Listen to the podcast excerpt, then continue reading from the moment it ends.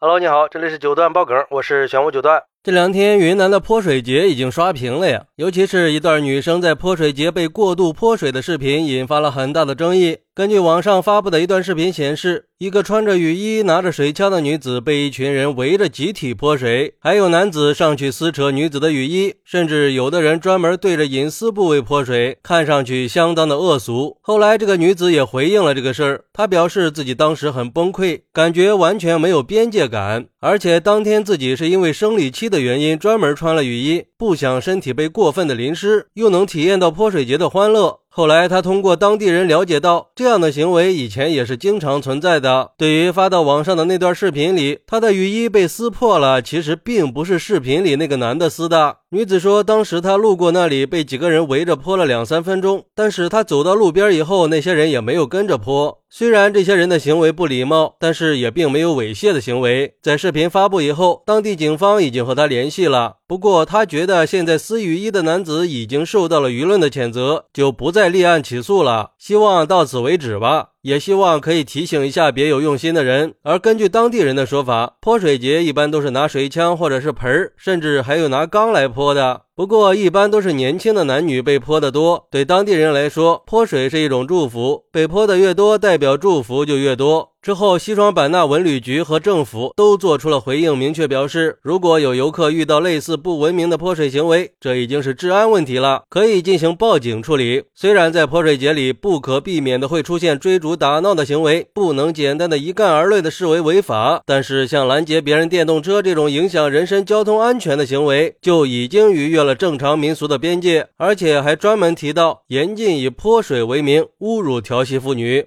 这个确实是有点借着地方习俗来骚扰女性的意思呀。关键是对于女子做出的回应，有网友质疑说：生理期了还去玩泼水？泼水节本来就是那样的氛围。生理期就不要去，或者不要往活动的中心跑。被泼了又跑到网上去说，真矫情。既然去了，他自己应该是可以预料到的，所以应该也是他能承受的。关键是这有什么好回应的呢？还出镜回应，是想蹭一波热度吗？难道又是故意炒作？出镜回应就是为了蹭流量，为了出道，为了直播带货？难道不知道我们一点都不期待你的回应吗？你更应该去报警。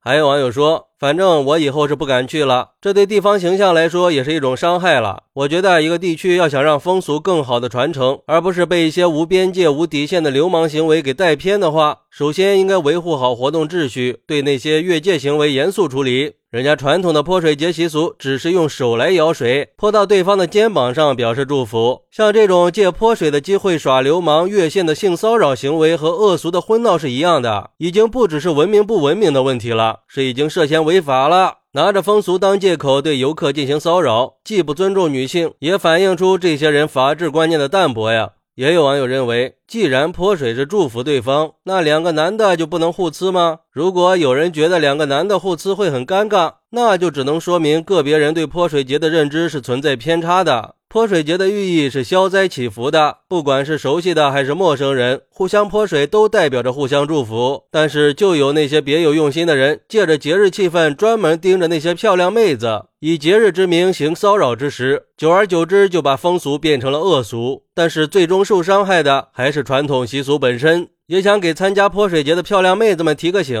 尽量穿的保守一点，要不然湿身以后是真的会很尴尬的。是啊，这泼水节本身是个表达祝福的节日，却因为某些人的过分行为变了味儿。甚至还有人美其名曰被泼的水越多，说明你颜值越高，越受欢迎。但是我觉得这种没有边界感的泼水，就是对泼水节的污名化，就是某些人借着节日发挥自己的龌龊和下流，嘴上喊着玩不起就别去，其实不过是给自己的低素质行为找借口而已，想减轻对自己的道德谴责罢了。可是据我了解，在传统民俗里，泼水节分文泼和武泼，文泼是用树枝蘸水或者用手舀水洒到对方的双肩上，表示。祝福。五坡会直接用盆来倒，但也都是点到为止，绝对不是这种野蛮、粗鲁、恶俗的泼水。我觉得还是要珍惜少数民族的风俗文化的，别逼着到最后被禁止了就不好了。还是还泼水节一个纯净美好的氛围吧。当然，如果在泼水节遇到了恶意围攻和羞辱，就应该立马报警，维护自己的合法权益，绝不能让泼水节被这些人的恶俗给玷污了。好，那对于这个事儿，你有什么想说的呢？快来评论区分享一下吧！我在评论区等你。喜欢我的朋友可以点个关注，加个订阅，送个月票。拜拜。